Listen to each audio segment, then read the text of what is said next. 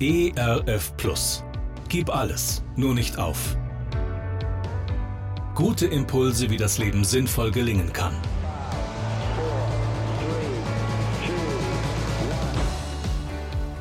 Hallo und herzlich willkommen zu Gib alles, nur nicht auf.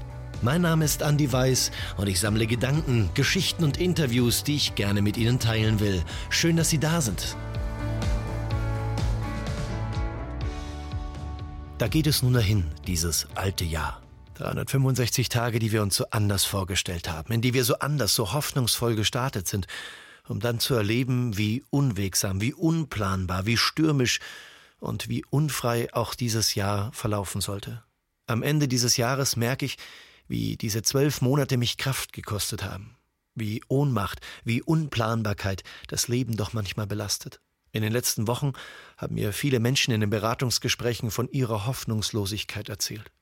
Da sagt eine Frau, am Anfang der Pandemie, letztes Jahr, da konnte man noch hoffen, da haben wir uns hingefreut, da haben wir hingehofft, wir haben auf Impfstoff gehofft, wenn genügend Tests da sind, wenn der Sommer kommt und, und, und. Jetzt in der vierten Welle, sagt sie, habe ich keine Hoffnung mehr. Denn wer glaubt schon, dass es besser wird? Und selbst dann, wenn es besser wird, da wissen wir inzwischen nach diesen Jahren auch, dann wird es vermutlich doch eh wieder schlechter werden. Wie will man am Ende dieses Jahres hoffnungsvoll in das nächste Jahr blicken? Wie will man Leben gestalten in einer Gesellschaft, die gespalten ist? Eine Gesellschaft, die das Miteinander verlernt hat, das Lieben, das Zuhören, das Aufeinander zugehen. Wie kann es gelingen, diese Hoffnung, die wir gerade an Weihnachten gefeiert haben, mit in das nächste Jahr zu bringen? Henry van Dyck schreibt mit der Überschrift Weihnachten bewahren, ich beschließe zu vergessen, was ich für andere getan habe, und ich will mich daran erinnern, was andere für mich taten. Ich will übersehen, was die Welt mir schuldet, und daran denken, was ich der Welt schulde. Ich will erkennen, dass meine Mitmenschen genauso wirkliche Wesen sind wie ich, und will versuchen, hinter ihren Gesichtern ihre Herzen zu sehen, die nach Freude und Frieden hungern.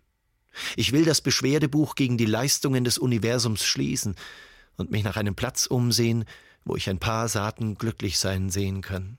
Dieser Perspektivwechsel gefällt mir. Er lässt mich einerseits dankbar zurückblicken für all das, was mir geschenkt wurde.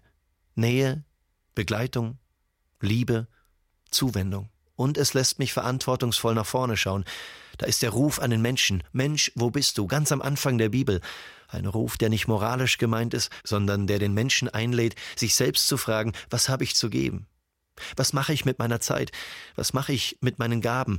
Was mache ich mit meinen Scherben? Und wie gehe ich vor allem mit den Dingen um, die mir nicht gelingen? Ich wünsche mir für das kommende Jahr von mir selbst, dass ich genau das durchbuchstabiere. Leben, gehen, fallen und aufstehen, hoffen und mitten in der Dunkelheit dieses Licht der Liebe anzünden, das wir gerade an Weihnachten gefeiert haben. Ich möchte mich nicht umsonst Christ nennen, denn ich möchte lernen, auch im kommenden Jahr in die Fußstapfen Jesu zu gehen, die Geschichten hinter den Menschen zu sehen, nicht in Schwarz und Weiß aufzuteilen, sondern nachzufragen, Menschen zu sehen, Menschen zu lieben und mit Menschen zu hoffen, in einer dunklen Welt, auch in den hoffnungslosesten Situationen. Gerne unterstütze ich Sie auch persönlich, diese Gedanken direkt in Ihrem Alltag umzusetzen. Mehr Infos zu meiner Musik und meinem Beratungsangebot finden Sie unter andi-weiß.de. Bleiben Sie gesund, auch im Herzen. Ihr Andi Weiß. ERF Plus. Gutes im Radio.